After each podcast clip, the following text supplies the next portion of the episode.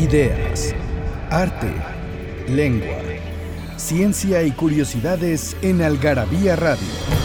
O lo que es lo mismo, una hora de palabras, biografías, inventos, historia, literatura, efemérides, música, letras, frases, cine, datos inútiles, entretenimiento y mucho más en esta dosis de algarabía lista para escucharse. Algarabía Radio. Porque todo tiene un comienzo, Inkipit. Esta carta, amiga mía, será muy larga. He leído con frecuencia que las palabras traicionan al pensamiento, pero me parece que las palabras escritas lo traicionan todavía más. Alexis o el Tratado del Inútil Combate, Margarit Yourcenar. Están? Buenos días, buenas noches, buenas tardes o buenos insomnios, porque la verdad es que de repente me queda clarísimo que esto puede ser una buena compañía cuando no pueden dormir. Estamos aquí, como siempre, en Algarabía Radio. Pilar Montes de Oca, Mónica Alfaro. Alfaro, yo sabía, y yo que soy Malusa Gómez. ¿Cómo les va? Y vamos a hablar Y Daniel. Ay, y Daniel. Daniel que habla poco, pero se ríe mucho. Porque está del otro lado, Daniel, pero. Oye, buenos insomnios. El otro día Malusa tuitea. Están buenos para un insomnio. Nadie me peló. Oye, si es que fue de, hay alguien ahí, alguien está despierto, nadie me hizo ni caso. Ay. Pero luego Pilar muchas veces, que tiene algo que ver a lo mejor con esto que vamos a platicar hoy de los síndromes, pongo, no puedo dormir y me pone siempre, Lexotan, amiga, Lexotan. Ahí tienes la receta Ahí ya. está la receta. pregunta es por qué no la sigues. Exacto, si ¿De ya, qué? si ya saben cómo soy, ¿para qué tomo café? ¿Para qué me dan café? Otro día dijiste, me eché un café en el aeropuerto. Te dije, no, no, vayas no, a tomar no. café. Sí, por supuesto que no. A mí como nada me quita el sueño. No, chula. ¿De qué vamos a hablar? Hoy vamos a hablar de los síndromes. Es un tema que ahí dirá Pilar, pero ella es súper conocedora. De hecho, ella escribió este artículo que salió en dos partes en Algarabía. Este, no porque los padezca a todos. No, No. no, vayan a creer. Varios se los he algunitos, algunitos de repente. No, pero más bien, bueno, ella eh, le sabe a esta, a esta cosa del síndrome, así que vamos a hablar, no sé si la, la gente qué significa, qué se imagina cuando escucha síndrome, cuál será el primer síndrome. Para mí, el primer síndrome que viene a la mente es el síndrome de Estocolmo. El síndrome de esto. No, Ah, claro, cuando te dije que íbamos a hablar de síndromes. lo primero que pensé fue, ok, ¿cuál es síndrome? ¿De Estocolmo? A ¿O ver, ¿cuál más? a ver, primero vamos a definir qué es síndrome. ¿No? Eso es Que muy viene, importante. que viene definido en el, Sí. En el artículo. Decir síndrome es lo más vago del mundo. Viene de síndromes, justamente del griego, que quiere decir concurso, sistema o confluencia. Es decir, un cuadro clínico que conjunta varios signos o síntomas con cierto significado y le da identidad. Entonces, cuando tienes un síndrome es que tienes varios padecimientos, rasgos, eh, características, eh, sucesos, ¿no? Que te hacen, ¿no? Como son todos del mismo, algo. del mismo tiempo, llegan a ser el mismo síndrome. O sea, vamos a poner un ejemplo, el síndrome de Estocolmo. A ver, ¿tú qué sabes del síndrome de Estocolmo? Bueno, de hecho, si les parece bien, eh, la pregunta del día de hoy para regalar revistas va a ser del síndrome de Estocolmo. Porque yo dije. Ah, ok. Ah, ok. Entonces, Entonces los eh, vamos a dejar en vamos a- suspenso. Sí, exactamente. Y la pregunta es, ¿por qué el síndrome de Estocolmo se llama síndrome de Estocolmo? Independientemente de lo, De que, lo sea, que sea. ¿Por qué recibe este nombre, síndrome de Estocolmo? Ya saben que a los Desde eso no primeros... lo podemos- no va a ser del último síndrome que vamos a hablar. ¿Les parece bien? Sí, pero además no lo voy a decir porque, porque no tiene, o sea, vamos, voy a decir otros casos, pero no voy a decir el El- caso. el por caso el- Lo, puedes decir si al final, final, final. Bueno, Claro, que, hayan, Este- que hayan escuchado todo el programa. Exacto, que ya hayan este, investigado un poco. Acuérdense que el- la respuesta es a participa.algarabia.com y pueden estar en el DF, en el área metropolitana y en Puebla, Y ahora en que Malusa se lleva sus regalos. Muy bien. vamos a un corte y volvemos.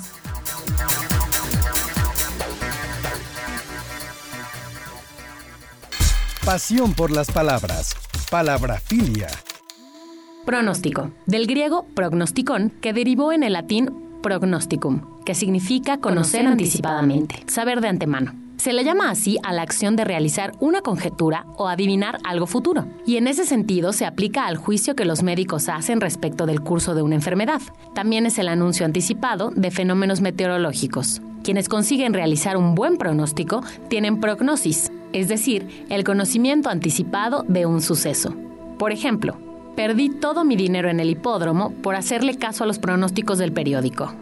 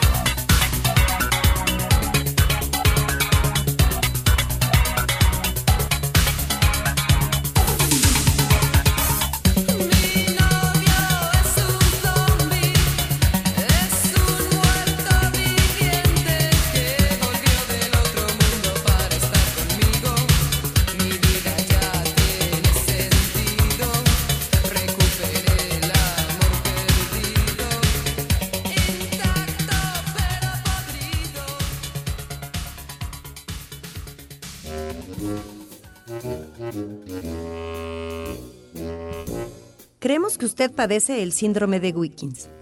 ¿Y en qué consiste, doctor? No lo sé, lo estamos estudiando, señor Wiggins. es buenísima esa. Porque yo creo que eso es muy importante que la gente le quede claro.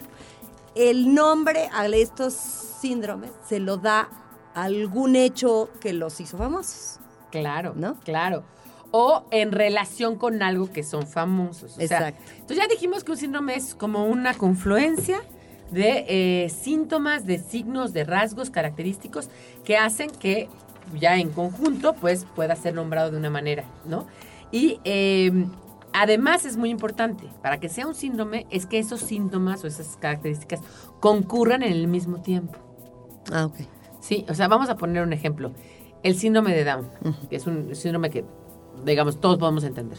Síndrome de Down son una característica de síndromes que, que tiene que ver con que el niño tiene los ojos rasgados, con que tiene retraso mental, no, bueno, o- o discapacidad mental, con que el niño no puede hablar fácilmente. Esos, esa cantidad de síntomas hacen que el médico, digo, ya es muy fácil saber, porque puede ser una prueba genética y saber que el niño sí tiene trisomía 21, es decir, que tiene tres, tres cromosomas en el par 21, pero en lugar de dos de nuestros 23 pares de cro- cromosomas. Entonces, si a ti te dicen, ah, pues es que claro, es obvio que tiene trisomía 21, pues es muy fácil hacer el análisis y ya, sí, pero antes de que hubiera análisis, tenía el médico que ver si esos síntomas, ¿no? O sea, eran confluyentes y concurrentes de tal manera que sí podía afirmar que el niño tenía síndrome Ahora de Down. fíjate, ahorita que te estoy escuchando este, decir esto, mi pregunta es cuál sería la diferencia entonces entre decir un síndrome y una enfermedad, que más o menos tiene la misma digamos, la, la misma lógica de ciertos síntomas en un momento y que se diagnostica de alguna forma. No. El- el- el- el- la- es muy diferente. O sea, una enfermedad depende de qué enfermedades, porque aparte las enfermedades to- todas son iguales. Pero, por ejemplo, si tú estás enferma de cirrosis, ¿no? El, el- el problema nada más está en la cirrosis, es decir, en, en que tienes un problema de ensanchamiento, de inflamación del hígado, que se está convirtiendo en un tejido necroso que luego va a derivar en cáncer y te va a hacer morirte. Si no es que te mueres antes de que llegue el cáncer y entonces vomitas sangre porque se te llenan aquí. Dios de mi vida, qué desgracia. Qué desgracia, Sí, la cirrosis tengan cuidado con la cantidad de mezcales que se ven. Pero bueno, entonces el asunto es, ese es un problema del hígado que causa varios síntomas, pero no es un síndrome. No, no sé, no sé cómo explicarlo. O sea, no... el- el- para que sea el síndrome tiene que tener muchos síntomas diferentes, pero no localizados en ninguna parte. O sea, no hay... No, ahí, en el caso, por ejemplo, del síndrome de Down, pues ahora sabemos que es un cromosoma, pero antes no sabíamos qué era. Simplemente que era una confluencia de síntomas. Claro, a lo mejor un síntoma de una enfermedad está así como muy claro, te duele tal cosa. Y un síndrome te duelen muchas cosas. No, es que ni O, siquiera es bueno, que no te que te duelen, te suceden Sobre muchas todo porque cosas. además, justamente en el artículo tú hablas de dos síndromes eh, físicos, ¿no? O sea, como de enfermedad, por llamarlo Sí. de alguna manera, ¿no? Que es el síndrome de Down y el síndrome dismetabólico, que ver. eh, es un conjunto de padecimientos, que es tener hipertensión, tener diabetes y obesidad. Entonces, es, digamos, un síndrome que tiene que ver con la salud física. Ajá. Pero además, y la mayor parte de Pero los es síndromes... que ahí es interesante. Si el tipo ya es diabético, ¿no? Puede no tener el síndrome dismetabólico. Sí, no, pero más ser diabético. No, pero si es diabético, hipertenso, Y tiene grandes cantidades de, de estrés, es obeso y además come, no, pues es un síndrome Entonces de sí, ya es un síndrome. Ok. Sí, sí. Pero a, a lo que se me hace que ibas es que hay algunos que son totalmente físicos, como esto, que le haces un análisis desde in vitro y puedes saber que el niño tiene síndrome de Down, y otros que son más bien como actitudes, ¿no? Es que ahí es el punto. Yo lo que digo es que para hablar de síndromes es tan vago y difuso como hablar de temporadas del año, porque estos dos síntomas, eh, síndromes, y que hay otros, el síndrome de Ehlers-Danlos, que es estos hombres que son, eh, cuando hablamos de enfermedades raras, estos que se les, ¿te acuerdas que lo platicamos que tenían como, se les Ah, hacía que como eran como de- ajá. como de goma? Como que no tenían fuerza en las articulaciones y en los huesos. él tal. es Danlos. Ajá. Ese es un síndrome porque, digamos, como no se sabe una causa concreta, digamos, podríamos diferenciar entre una enfermedad y un síndrome en que en el síndrome no se sabe cuál es la causa completa. Ya hoy sabemos cuál es la causa del síndrome de Down, pero en origen no se sabía. Claro. ¿no? ¿Por qué el niño nace así y tiene las mismas características de otros niños que nacen así? ¿No? Entonces por eso se llama síndrome Down. Porque son, es la confluencia de, de- de cosas que yo no sé exactamente de dónde vienen. El dismetabólico, pues puede ser por herencia, puede ser porque come mal, puede ser por. Pero también es un síndrome. Pero eso se puede pasar también a otras características que tienen que ver más, como digo aquí, con parafilias, con la mente, con la cosa psicológica, con la cosa nerviosa, con comportamientos que pueden ser desde psicosociales, trastornos complejos o rasgos de carácter y personalidad que por tener signos que se repiten en varios individuos también se nombran y por nombrarse se repiten como síndromes. Claro. En el momento que tú te dices, tú tienes el síndrome de tal, pues ya lo, ¿no? Dice- decía, decía Borges, si como el griego afirma en el cratilo, el nombre es arquetipo de la cosa, en el nombre rosa está la rosa y todo el Nilo en la palabra Nilo. Porque cuando nombras a alguien, a ver, te dicen, a ver, usted tiene cáncer. Malísima, malísima frase. O sea, estás condenado a morir. Te están diciendo la palabra mortal. No, si te dicen es benigno, no, también buenísima, ¿no? Es benigno, perfecto. Si te dicen es que tú eres eh, maníaca compulsiva, pues eres maníaca compulsiva. O sea, ya, ya te le están, te Sí, están te- te- etiquetando. claro, y te condicionan. Y te condicionan, ¿no? O sea, eh, es que tú eres la gorda de la familia. Pues vas a ser siempre la gorda de la familia. Aunque seas flaquísima ya. Claro. Pero siempre vas a quedarte con la idea de la gorda de la familia. ¿No? O tú eres chaparra o tú eres alta. Todo depende de cómo lo veas, ¿no? Porque hay gente que es chaparra Sí, de por ¿comparada sí, con hay gente que es comparada con quién, ¿no? ¿Y dónde vives? ¿En Holanda o en México? Es que tú eres la larguirucha de la claro. casa, ¿no? O Tú eres la chaparra, es que tú eres la tonta de la casa. No, Este eres el burro de la casa. Es el bueno para Y nada, el es el síndrome también te condiciona, Y en todos los síndromes también, al, como pongo aquí, al nombrarse, empieza a ver otras personas con los mismos síndromes. Ay, Vamos a seguir hablando de síndromes. No se olviden que pueden ganar 30 paquetes de tres algarabías de colección en participa.algarabía.com. No se vayan que regresemos rápido.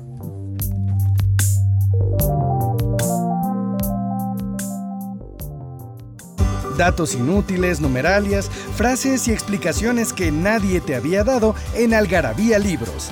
Aquí cabe lo que no cabe en otras partes. El origen de las letras, palabras y lenguas. La ciencia y la historia explicada para todos. Nuestros vicios y los mitos que nos rodean. Encuéntranos en redes sociales como Algarabía Libros. Frases que hicieron historia. Tenemos que ver siempre las cosas con la frescura y el candor de la infancia. Debemos permanecer niños toda la vida, sin tomar en cuenta la edad que tengamos. Henry Matisse.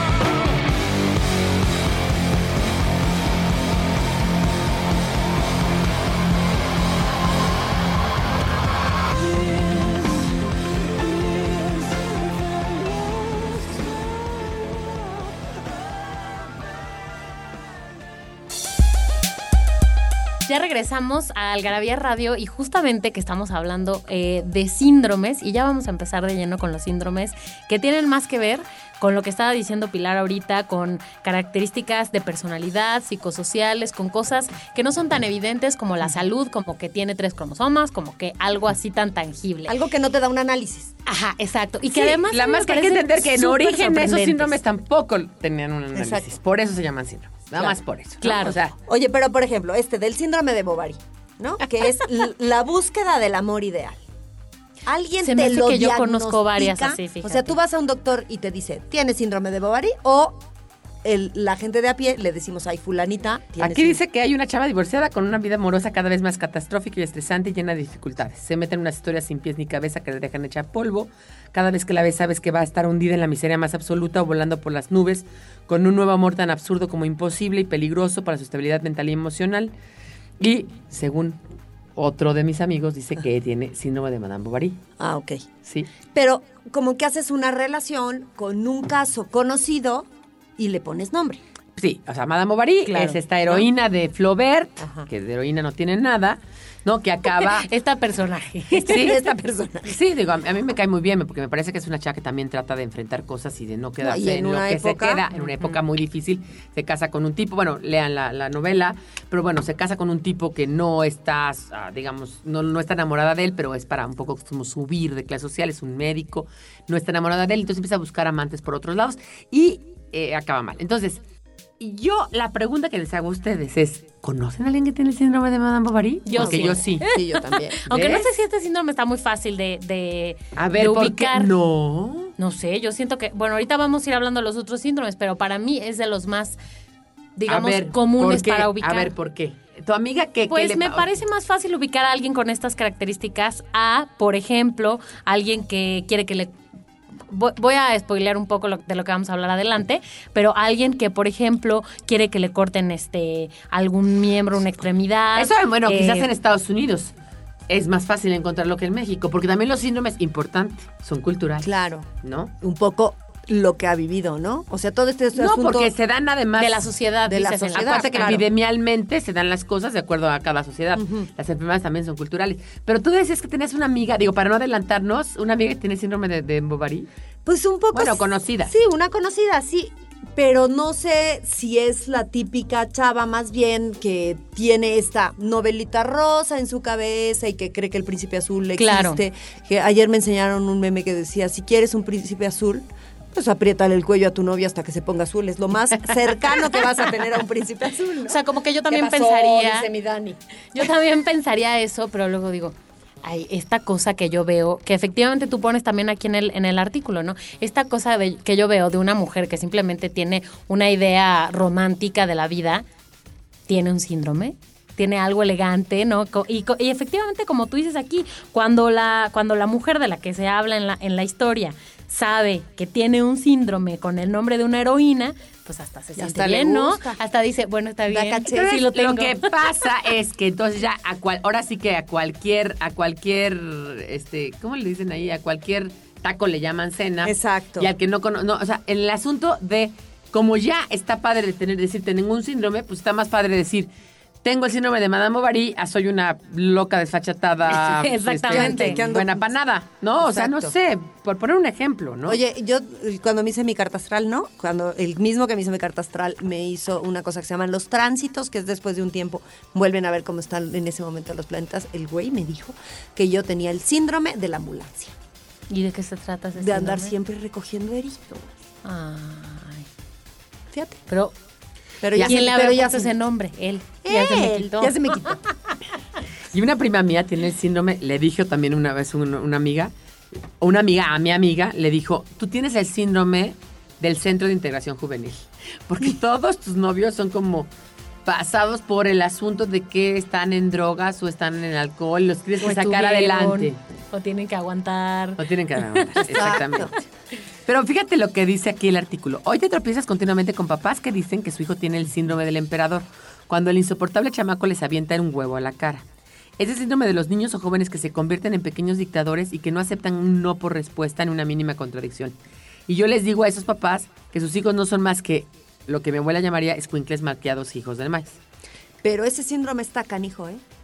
¿Ah, verdad? Pero, y también tiene que ver con la época, ¿no? Con la época actual. Porque estoy casi segura que hace 40 años No, claro. el síndrome del emperador, por llamarlo de esta manera, pues no existía o no existía en la medida como existe ahora, ¿no? No. Era un niño mal criado por ahí que su mamá o su papá lo ponían en cintura.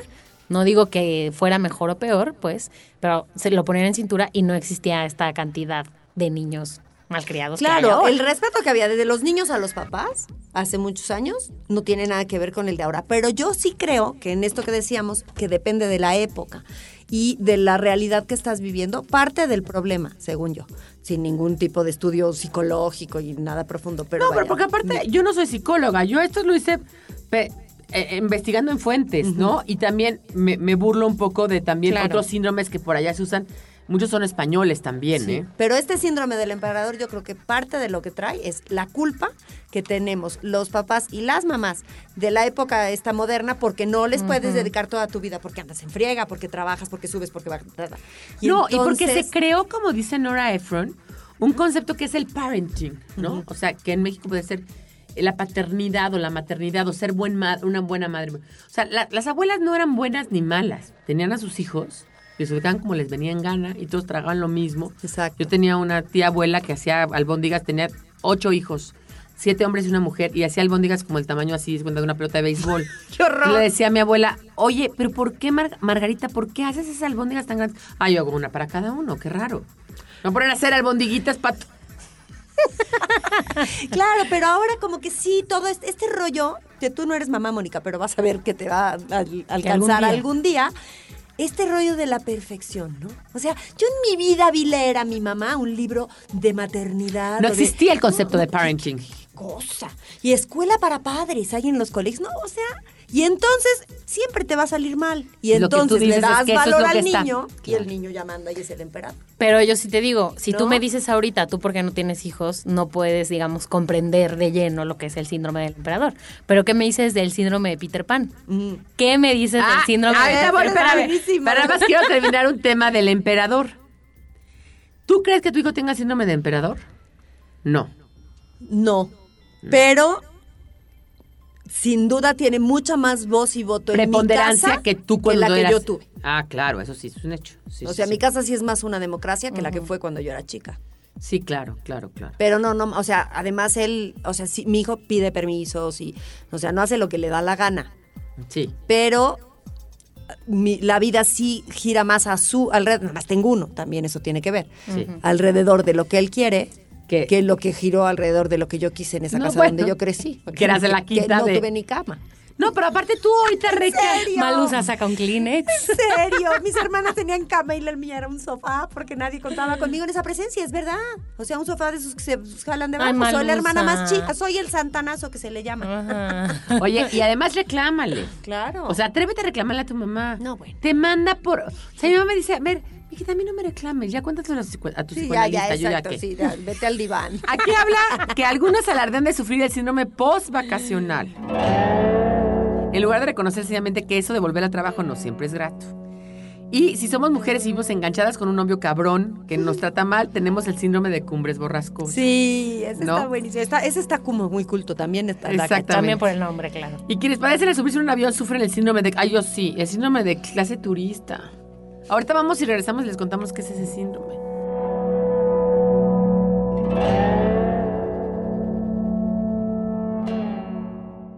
Algarabía objetos son letras, palabras y frases por todos lados. Portavasos, playeras, etiquetas, termos, libretas, reglas, vasos, mandiles, boxers, tazas, lápices, loncheras, tarjetas, portatabacos y mucho más. Encuéntralo en las sucursales de Algarabía Shop y algarabíashop.com. Estás escuchando Algarabía Radio. ¿Tienes algo que decir? Encuéntranos en Twitter como arroba algarabía y en Facebook como revista algarabía.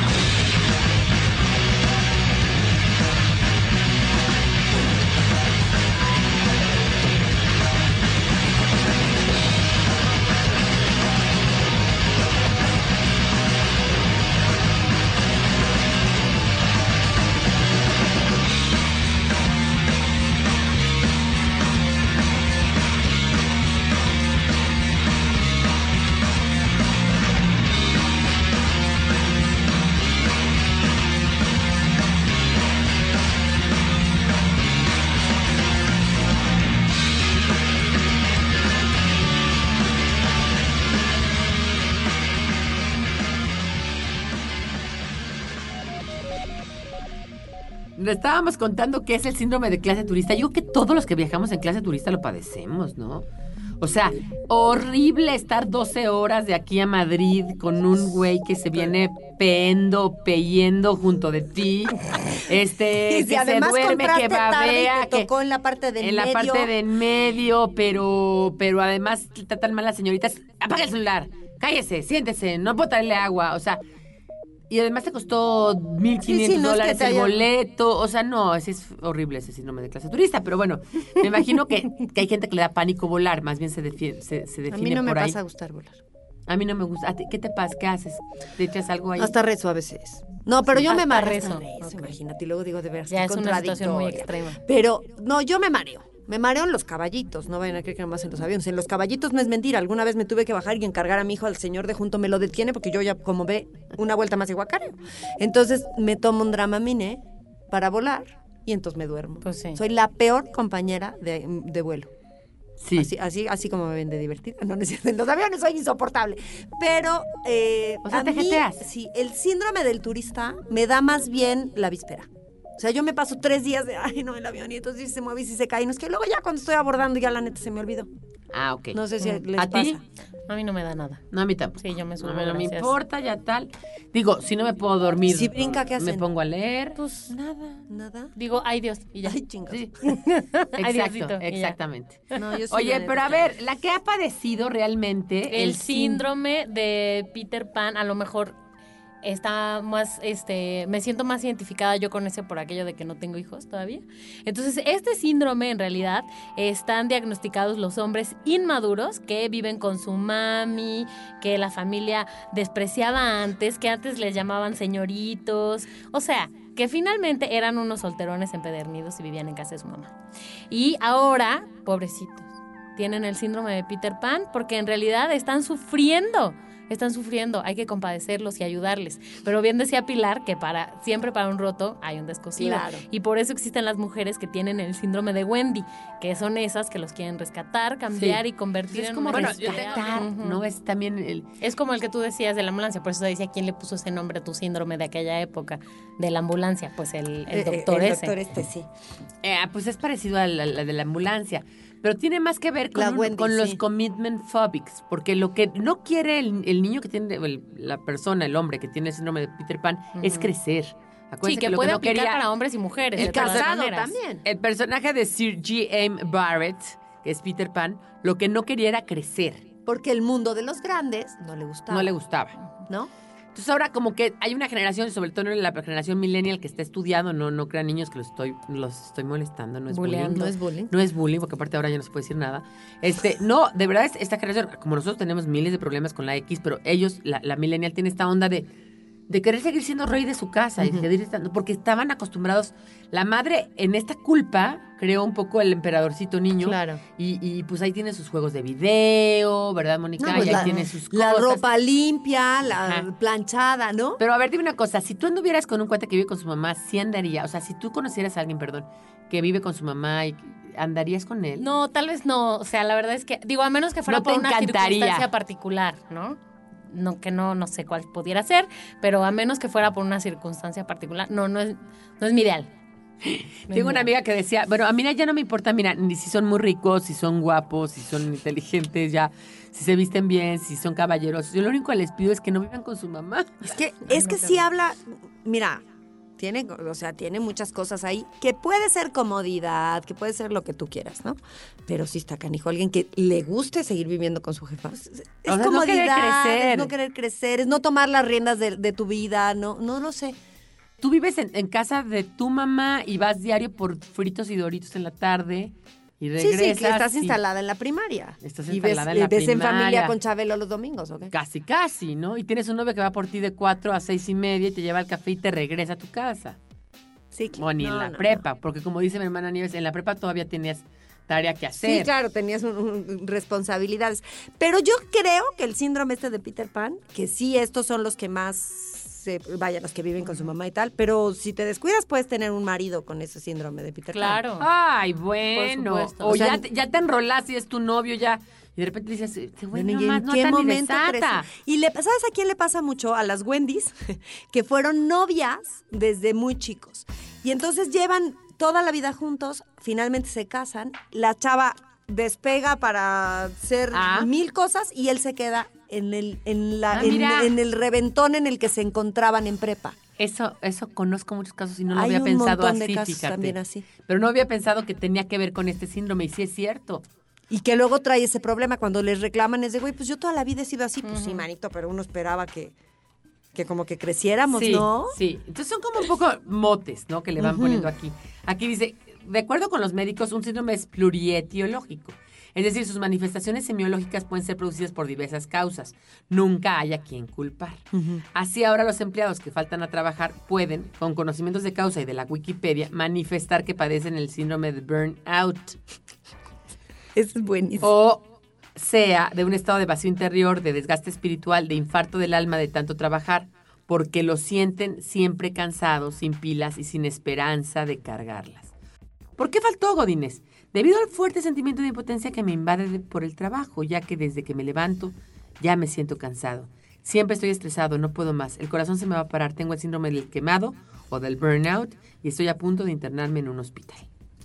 No, pude dejar de pensar en, el- en el mensajero esto que se enojaba porque se enojaban. ¿Cómo es esa? Que es Se enojan porque falto, se enojan porque llego tarde, se enojan porque llego crudo. ¿Quién las entiende? Ese está divino. pero te voy a decir una cosa, este del burnout, yo aquí me burlo un poco, pero sí llega un momento en que trabajas tanto, tanto, tanto, tanto, que tienes que poner un paro, porque, digo, te vas enfermando, ¿sí o no? O sea, Sí. Sí, afirmativo. te vas enfermando. O sea, y, y, por ejemplo, eh, una época en que Victoria se quedaba siempre tarde en Algarabía para acabar Algarabía, siempre tarde, y dice que se empezó a sentir, hasta acabó en el hospital, de una infección, ¿no? Se Sí, infectó. pero se te baja la defensa. Pero se le bajó la defensa porque tú tanto tiempo trabajas, trabajas y entonces cuenta, sales de la oficina a las 2 de la mañana y regresas al día siguiente a las 9 y otra vez a las 2 y luego a las 9. Y ya no haces una vida y el fin de semana te llevas el trabajo a la casa, ¿no? Eso es lo peor. Que sientes muy cansado, ¿no? Y bueno, pasa la vida, ni- niños, si ustedes algún día lo van a ver porque van a tener mi edad. Y te lo juro que te cansas cañón. Yo llego el viernes verdaderamente cansada, agotada. Sí, como si te hubiera pasado una planadora. por te lo juro, te lo juro. Que no es lo mismo que una Y persona que no trabaja y que está en su casa, Claro. ¿eh? No, no. es Con lo los mismo. telefonitos inteligentes. ¿Qué tal? O sea, No paras. tienes el correo, tienes el WhatsApp, tienes mil cosas. Que estés donde estés, te llega y estás al corriente. También está mal. También está Eso mal. es quemarse. O sea, quemarse quiere decir estoy burnout, quiere decir es ya me quemé mis recursos por todos lados. Yo fíjate que es interesante, yo no yo no veo mails. Eso, es- eso, la verdad es que haces bien. No tengo oficina, conectado yo mi yo no tengo ¿Tampoco lo conectado mi teléfono al mail. Yo como no tengo oficina, Yo los teléfonos, yo los mails. me voy a tirar al piso muchísimo otra vez, qué horror. Pero No, vas a tener una ya tiendita, a tener- cuéntales. ¿Qué tal? Que ya vamos a tener nueva administración de la tienda de, Algarabía en Puebla. A partir de agosto, ahí Y voy aquí va a ser la señora Manda Más. Ahí voy a estar. Así que si han escuchado muchas veces a Malusa en este programa de Algarabía Radio y la quieren conocer y están en Puebla, más van a, a Algarabía Shop de Puebla y listo, ahí va a estar Malusa. En la 3 Sur y la 7. Algo importante que te iba a decir, ah, del cansancio. Del de- cansancio de los godines. Ah, a ver, pero tú Sí. que eres mucho más joven que nosotros, ¿también llegas cansada el viernes? Ay, pero, Pero es que claro. además tú Ah, trabajas qué también bueno. pero muchísimo. claro, Pero agotada, ¿no? O sea, agotada. Mónica es de no ajonjolí de salir. todos los moles de Algarabía. Sí, pero aparte, cuéntales que el otro día con tus amigas, bueno, ahorita vamos a ir a un corte, voy a repetir la trivia y regresando, Mónica nos va a contar qué tienen que hacer los viernes para quitarse su síndrome de burnout. La trivia es, Eh, la trivia es, ¿por qué el síndrome de Estocolmo se llama síndrome de Estocolmo? Eh, participa arroba algarabía.com. tienes que confesarte, no puedes ser tan esquiva. No podemos vivir ventaneándonos nosotros y No, ventilándonos. Pero yo qué culpa, ven por qué no vengo a este programa, caray. Tiene que venir más seguido, ¿sí o no, Daniel? La queremos aquí. Bye.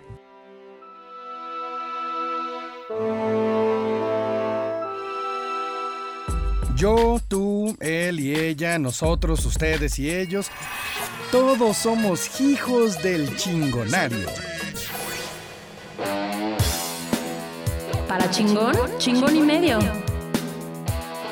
Expresión utilizada en aquella situación en la que una persona, con fama de implacable, abusiva o difícil, se encuentra o enfrenta con alguien. A menudo quien pronuncia la frase, que tiene el mismo carácter pero exacerbado, y termina por superarlo. Algo así como la horma de su zapato.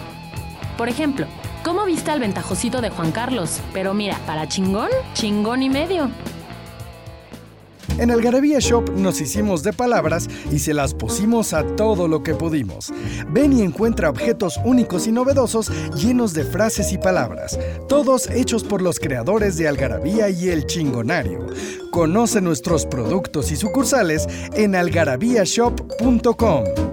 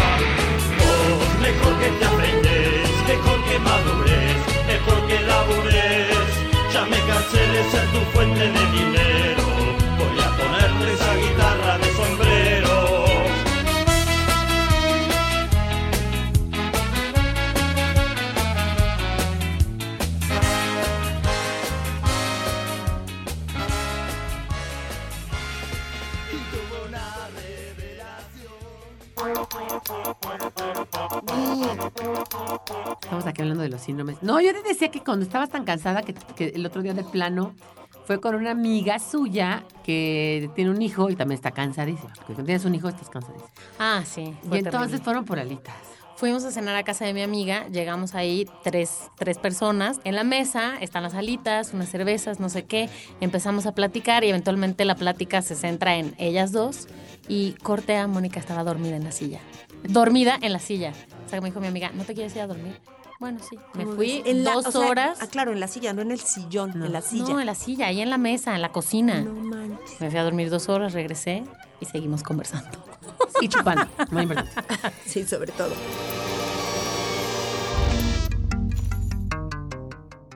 No todos los síndromes son tan banales. No, No. crean que todo es Ese así. artículo se empieza a poner más, Más- peludo. más peludo. Tanto que tuvo segunda parte. Segunda parte. Oye, interesante. La palabra peliagudo es de lo que estábamos hablando el otro día, de poner los pelos de punta. Son pelos agudos, pelos en punta. Ahí viene Ah. peliagudo. Por ejemplo, el síndrome de la enfermedad de la extremidad fantasma. Que eso está gruesísimo. Exactamente. Es este síndrome en el que algunas personas, eh, que por ejemplo les han amputado alguna extremidad o cualquier parte del cuerpo, o incluso que han nacido sin ella, siguen sintiendo dolor y o, o siguen sintiendo que, la- que tienen esa extremidad, ¿no? Esa parte del cuerpo. Y pues en realidad, ¿cuál es la causa de eso? Bueno, pues el artículo menciona depresión, ansiedad, estrés, ¿no? Incluso les pasa a personas, no tienen que haber, eh, no estamos hablando solamente de un brazo, ¿no? Puede ser un diente, ¿no? Algo como más por llamarlo de alguna manera, Pero lo siguen insignificante. sintiendo, lo siguen Lo sintiendo. siguen sintiendo y les duele. Pero hasta les da comezón. Yo eso sí, he Sí. oído. Sí. Algunas personas que, ya sabes, por algún asunto a lo mejor de diabetes o de lo que gustes y mandes, perdieron una parte de su cuerpo y dicen que duele, pero que duele de llorar, ¿eh? Sí, De- a- o sea, de de- agonizar. O que tienen comezón, que... Híjole, qué grueso. Sí. Y relacionado con ese está el síndrome de identidad de la integridad corporal, que es Body Identity Integrity Disorder o desorden. Es que en, en inglés es interesante. En inglés a muchos síndromes les dicen disorders, que es como, lo mismo. No eres una ¿no? no estás loco, pero casi casi. Pero tienes un desorden, como un Tienes un deso- desequilibrio. desequilibrio ¿no? mental. ¿No? Y y este es eh, que lo padece que sus extremidades o en muchos casos quiere volverse inválido. De hecho hay una película que trata de eso. Gente que se quiere cortar las extremidades. Pero eso yo, no, como por qué, un poco como por chantaje, como decir, ay, ojalá me pase algo para que fulanito se sienta pésimo porque Creo me que sí hay una dejó". ganancia, porque Freud siempre decía que había una ganancia primaria y una secundaria en cada enfermedad y en cada cosa, y que sí llamas la atención, es la ganancia secundaria. Pero también yo creo que es una cosa ya muy, eh, en este caso, muy de neuro- neurotransmisores. O sea, ya no es tan psicológico como una parte de, de la neurotransmisión. Estás mal y sientes, eh, igualito que es en el caso de los tr- neurotransmisores, cuando sigues sintiendo y teniendo conversión en un, en un miembro que ya no tienes. Lo mismo pasa en este caso que quieres quitarte un miembro porque sientes que ya no es tuyo. Son pocos casos, pero sí, sí hay. Y es interesante también que hay gente que tiene la, la crotomofilia, que es la gran eh, deseo sexual o la excitación con personas que tienen miembros amputados. Y que por supuesto que pues es como que por, por lógica pues hay personas que tienen ambas cosas, ¿no? Un síndrome, este síndrome del que estás hablando de la eh, identidad de la integridad corporal y los dos y pues que se complementan cual pareja, ¿no? Claro. Perfecta, cual pareja perfecta. Un rodo para un descosido, como dice Te digo, dicho, ¿no? oye, Oye, ¿Otra y, y relacionado con esto, bueno, aquí hay ot- otra película que habla de esto, es, eh, se llama Crash, ¿no? Que se llama Ah, Extra- claro. Extraños Placeres, donde pues les gusta sexualmente tener, tener eh, sexo en, cuando los coches tienen un accidente, y igual, incluso tener algún tipo de, de malformación o de herida. O de... Y el síndrome de Munchausen, ¿lo han oído? ¿No? Ese se da por el valor, val- este, varón de Munchausen, que era este señor que pues, era muy hipocondriaco. Y es inventar y fingir dolencias o incluso provocárselas a sí mismo mediante la ingesta de medicamentos o autolesiones para llamar la atención de los médicos y ser tratado como enfermo. No, o sea, aquí generalmente este síndrome le da a la gente que es hija de médicos y le puede pasar también síndrome de Munchausen por poder, es decir, yo enfermar a mi hijo. ¿Vieron el sexto sentido? La gran película de sexto Sí. sentido. Bueno, esa película de sexto sentido, Shyamalan, este, hay una niña que la mamá la está envenenando, no sé si se acuerdan, Sí. con la propia sopa. Esa es una, una mujer que tiene síndrome de Munchausen por poder, Ay, by proxy. eso. Oye, pero. ¿qué tanto los que tienen este síndrome son como un poco primos hermanos de los hipocondríacos? No, pero te voy a explicar la diferencia. El hipocondríaco se inventa enfermedades y siente que las tiene. Pero cuando va con el doctor, el doctor le dice, no las tienes, ya. ¿no? Este cuate hace todo e incluso se toma cosas, toma, por ejemplo, sustancias que le generen cierto tipo de urticaria y todo para que el doctor se dé cuenta que sí lo tenía. O sea, para sí tenerlo. O Para sea, sí esa es la tenerlo. diferencia. Se provo- claro. Que es más bien, Ajá. no es que crea que lo tiene, pero no lo tiene, más bien. Ay, mi hijo lo es asmático. Mi hijo es asmático. Entonces le ponen varias sustancias para que se vuelva más asmático. Entonces cada rato tengan que ir al hospital. No, bueno. Sí, hay sí, gustos es que cierto. merecen palos, bien dice Sí, hay gustos también. que merecen palos.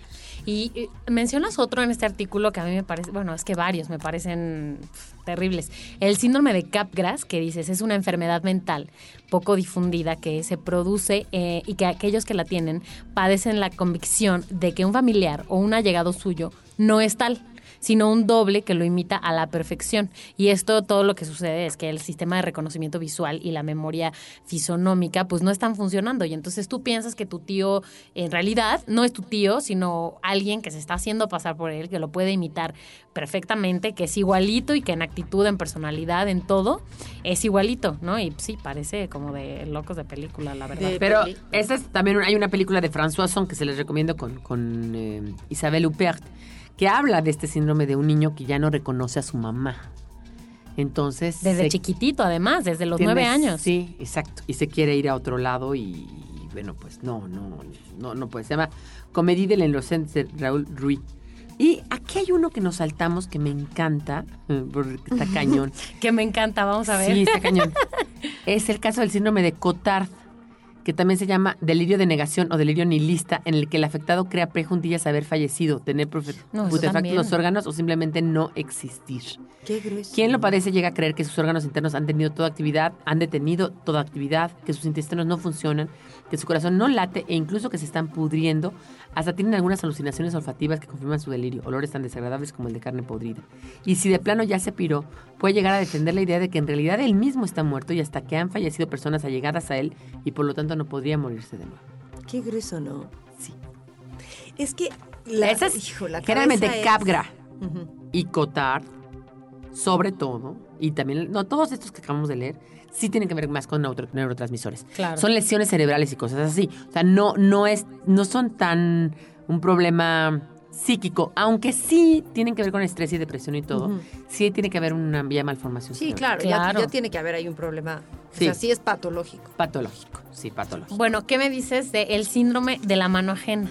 Aquí voy a leer la, la anécdota que cuenta Pilar. Dice, tengo una amiga que vive en Ámsterdam cuyo esposo sufre del síndrome de la mano ajena o el síndrome de la mano extraña, que ocurre después de una cirugía cerebral o debido a golpes o infecciones cerebrales. Y se trata de un desorden mental en el cual una de las manos de quien lo padece parece adquirir vida propia. Y como la mano no es suya, comete cualquier cantidad de fechorías.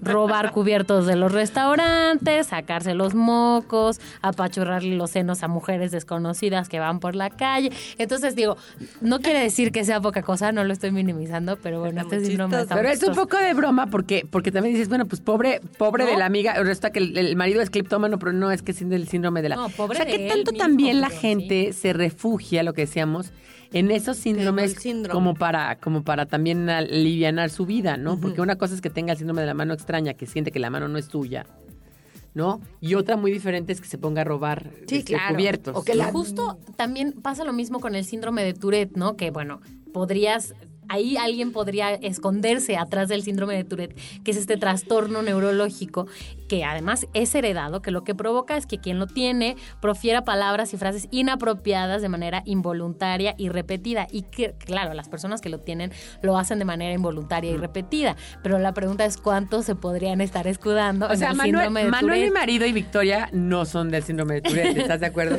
Solo son sí groseros y mal hablados. por cualquier chingadera. Oye, pero además este síndrome tiene mucho caché porque lo padecieron Mozart y James Jones. Claro. Nada más. Entonces, bueno, además de que te escudas, Te puedes no sentir tan mal.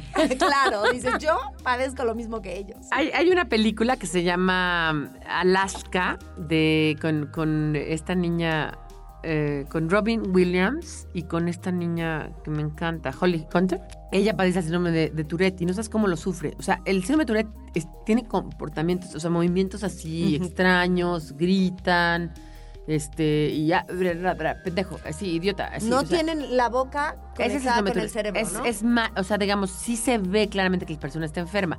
Ahora bien, Joyce no era que tanto tuviera ese síndrome de Tourette porque tiene unas cartas que se llaman cartas a Nora Barnacle, que fue su mujer, donde todo el tiempo habla de heces fecales y de, de, de cosas así. Probablemente no es síndrome de Tourette, pero bueno, ti- tiene un poquito algo que ver. Tenemos que hacer un corte y vamos a seguir platicando de síndromes.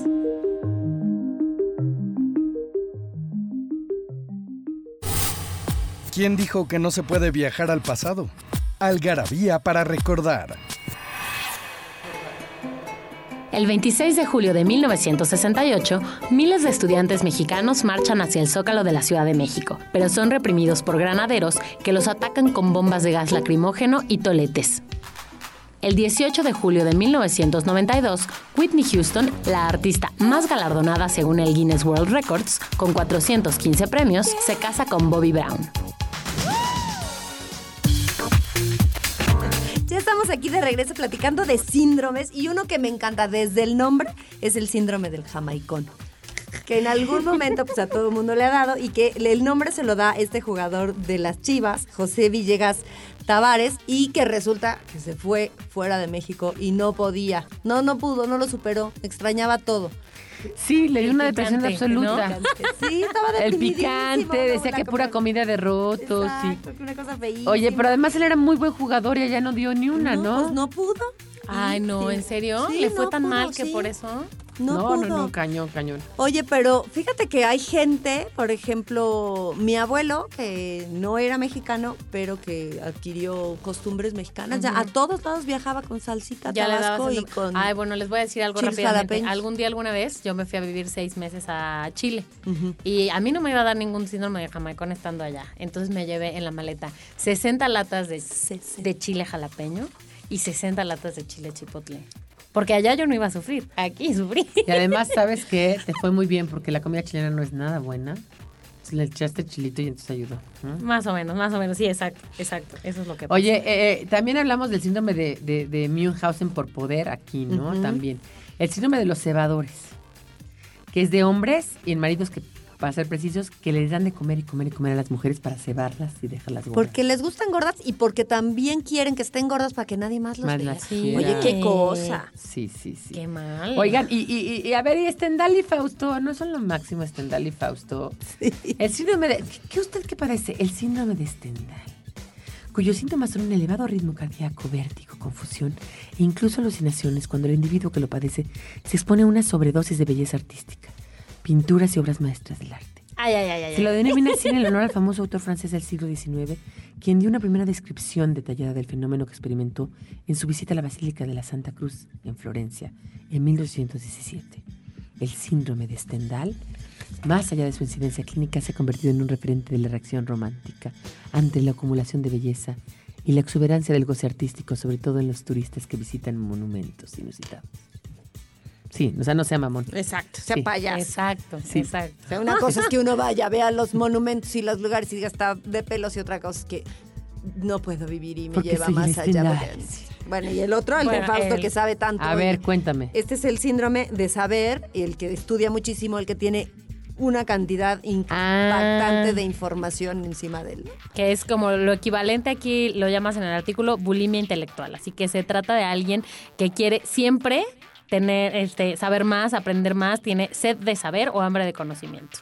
Entonces, el, de, de hecho, comúnmente lo que uno pensaría es que si la persona que lo padece tiene pues recursos y lana y demás, pues va a tener una biblioteca grande, ¿no? O va a tener también, no solamente libros, sino a lo mejor pinturas o yo qué sé, pero cosas que lo hagan tener más conocimiento. Sí, tengo primos que tienen el síndrome de Y además, Fausto, ¿eh? también importante que son de temas variadísimos, ¿no? No es que a mí Saben lo que de me todo. gusta Pero es como la que se les indigesta, ¿no? La, se les indigesta el conocimiento. Oye, y es de- por Fausto. El de Goethe, sí, sí, sí. No sé si eh, realmente porque Fausto hace ahí una como un monólogo, bueno, una, una, una- donde dice que bueno, tiene mucho conocimiento. Él ¿no? sabe Acuérdate que muchísimo. había hecho pacto con el diablo. Claro. Y ahí está también el que tiene la cabeza explotada, que es el que es- está dormido y de repente pum.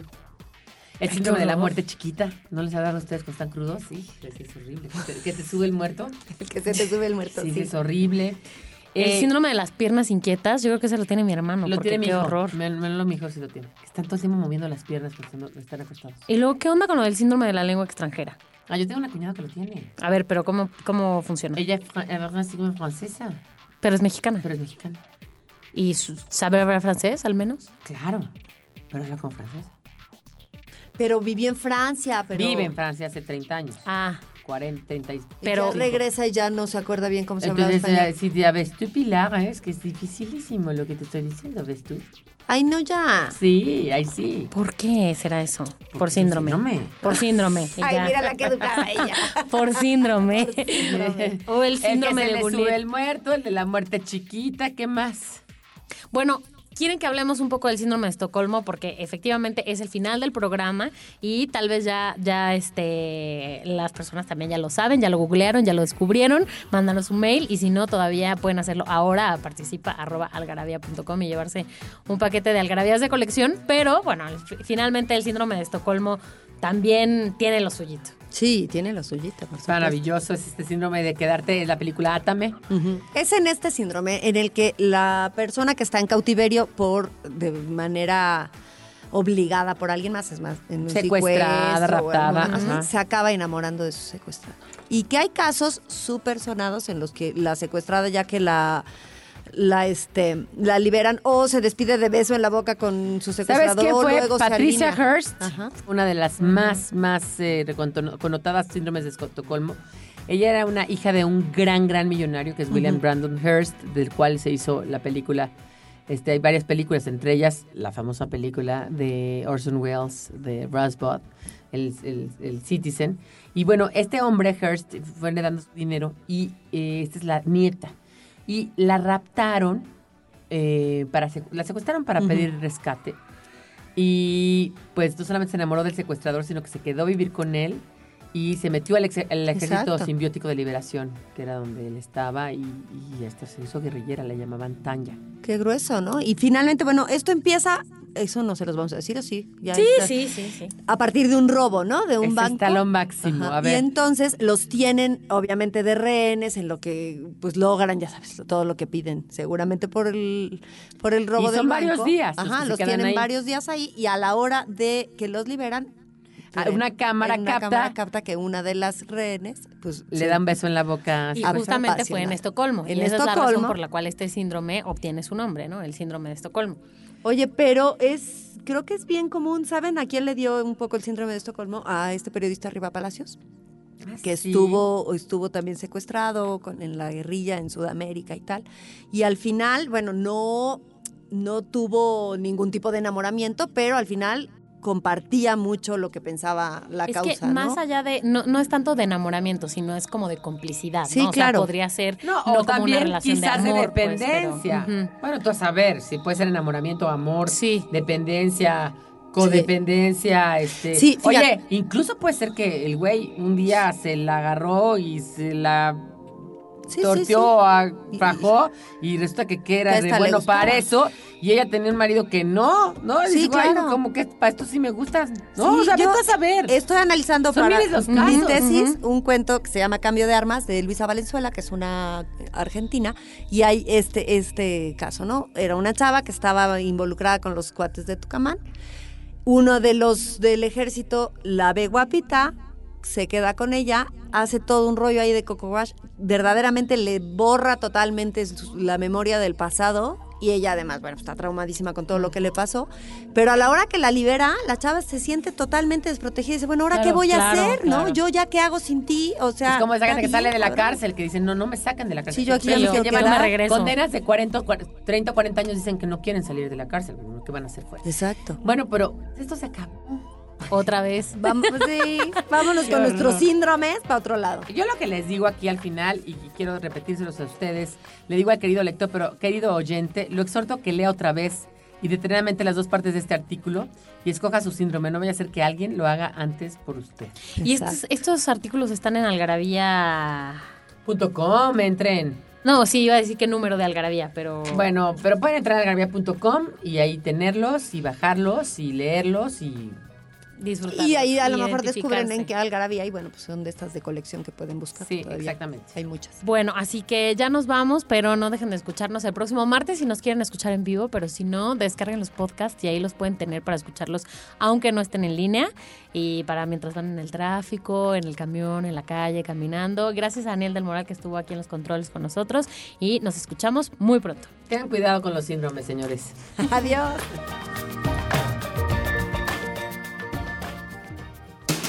Esto fue Algarabía Radio. Conocimiento, ingenio y curiosidad en una hora. Algarabía Radio.